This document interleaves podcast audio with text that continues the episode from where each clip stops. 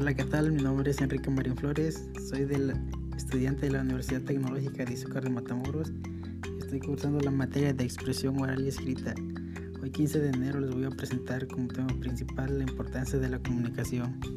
La comunicación es un medio de conexión que tenemos las personas para transmitir o intercambiar mensajes, interactuar con nuestros familiares, amigos, compañeros o cualquier persona que establece una unión de palabras con la finalidad de dar, recibir o intercambiar ideas. A continuación, voy a compartir términos más específicos sobre la definición de comunicación propuestas por expertos en temas de comunicación. Para Mariana del Socorro Fonseca, comunicar es llegar a compartir algo de nosotros mismos, es una de las cualidades racional y emocional específica del hombre que surge de la necesidad de ponerse en contacto con los demás, intercambiando ideas que adquieren sentido o significación de acuerdo con experiencias previas comunes. Según Staton, Hetzel y Walker, la comunicación es la transmisión verbal o no verbal de información entre alguien que quiere expresar una idea y quien espera captarla o se espera que la capte.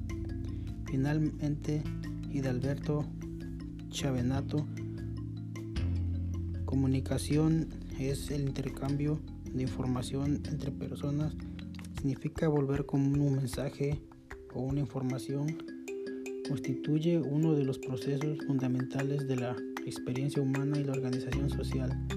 La comunicación es importante para entendernos y consiste en una habilidad que va más allá de la palabra y que involucra también al lenguaje no verbal como los gestos. La comunicación cuenta con diversos elementos. El emisor, que es la persona que emite el mensaje. El receptor es la persona que recibe el mensaje. El mensaje es la información que quiere ser transmitido.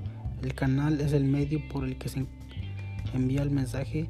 El código son los signos y reglas que se emplea para enviar un mensaje.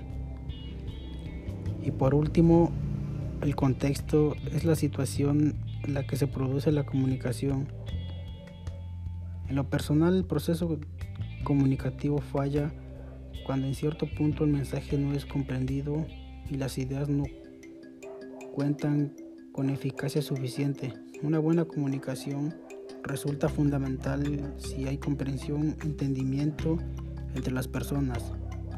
Bueno, Aquí concluimos una parte de lo que es la importancia de la comunicación. Nos vemos, les mando un saludo.